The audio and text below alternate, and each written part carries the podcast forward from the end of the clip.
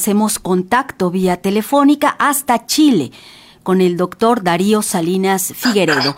Él es profesor investigador emérito del Departamento de Ciencias Sociales y Políticas de la Universidad Iberoamericana y miembro de la Academia Mexicana de Ciencias. Doctor, muy buenos días, muchas gracias por aceptar esta entrevista. Eh, muy buenos días, eh, Marisol. Gracias por la posibilidad de conversar con usted desde Santiago de Chile para para su audiencia y para la gente que nos sigue eh, y que está pendiente de los acontecimientos en Chile. Doctor, ¿cuál es su punto de vista acerca de este segundo rechazo a la reforma a la Carta Magna de Chile? ¿Cómo debe ser la reforma para dejar atrás la herencia de Pinochet? Este resultado eh, nos coloca frente a un escenario en el que hay que reconocer ese el significado de ese 11 .52% de distancia entre quienes dijeron no a la propuesta constitucional hegemonizada por la derecha extrema, es decir, el Partido Republicano, la misma composición político-ideológica de mi ley en Argentina. Entonces eh, yo quiero señalar eso que es un hecho extraordinariamente importante porque el pueblo de Chile eh, eh, está eh, resistente a algo peor de lo que ya prevalece en el país. Y lo que busca es una constitución que exprese los intereses del conjunto societal y no solamente de esa minoría que ha mm, profitado del neoliberalismo y que se ha aprovechado de una manera eh, extraordinariamente vergonzosa eh, obscena eh, respecto de la distribución de la riqueza que permite justamente una enorme desigualdad en el mercado neoliberal impuesto después del golpe de Estado y particularmente cuidado.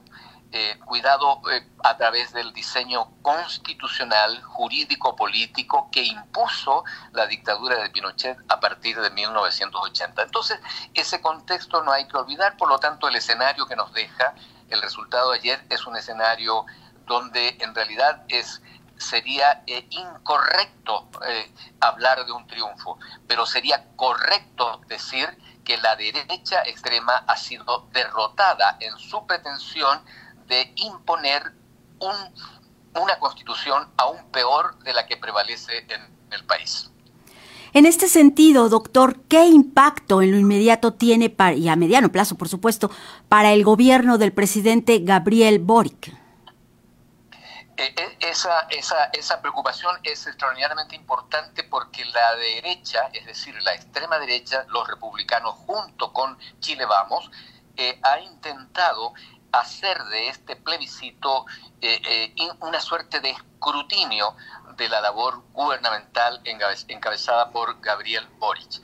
Entonces, lo cual, digamos, ya tergiversaba el sentido fundamental, porque el plebiscito está llamado a, expresarse sobre la propuesta constitucional eh, y, no sobre un veredicto al gobierno. Pero en ese sentido, eh, yo diría que eh, para el gobierno se abre un, un, cierto margen eh, para, para, para hacer prevalecer este rechazo que la ciudadanía, que el país le expresó a, a, la llamada clase política, que en esta coyuntura específica no es cualquier clase política, es la derecha extrema. Entonces, esto le permitirá, porque en realidad lo que el pueblo ha querido decir con este rechazo es que, eh, que, que se revise, que se revise la reforma tributaria que se revise el, las políticas orientadas a, a fortalecer los derechos sociales en el campo de la salud, en el campo de las pensiones, en el campo de las jubilaciones, en el campo de la vivienda.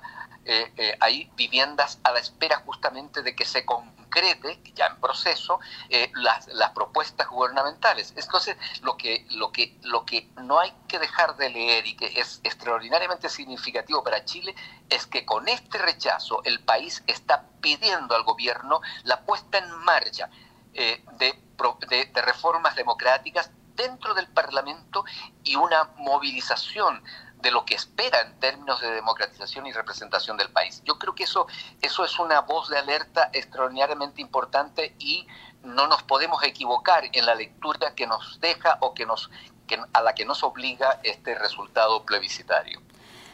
Doctor, bien, yo le agradezco muchísimo que haya aceptado esta llamada y compartir su análisis con las audiencias de Radio Educación. Doctor Darío Salinas Figueredo, profesor investigador emérito del Departamento de Ciencias Sociales y Políticas de la Universidad Iberoamericana. Muchas gracias y muy buen día. Buen día, gracias a ustedes.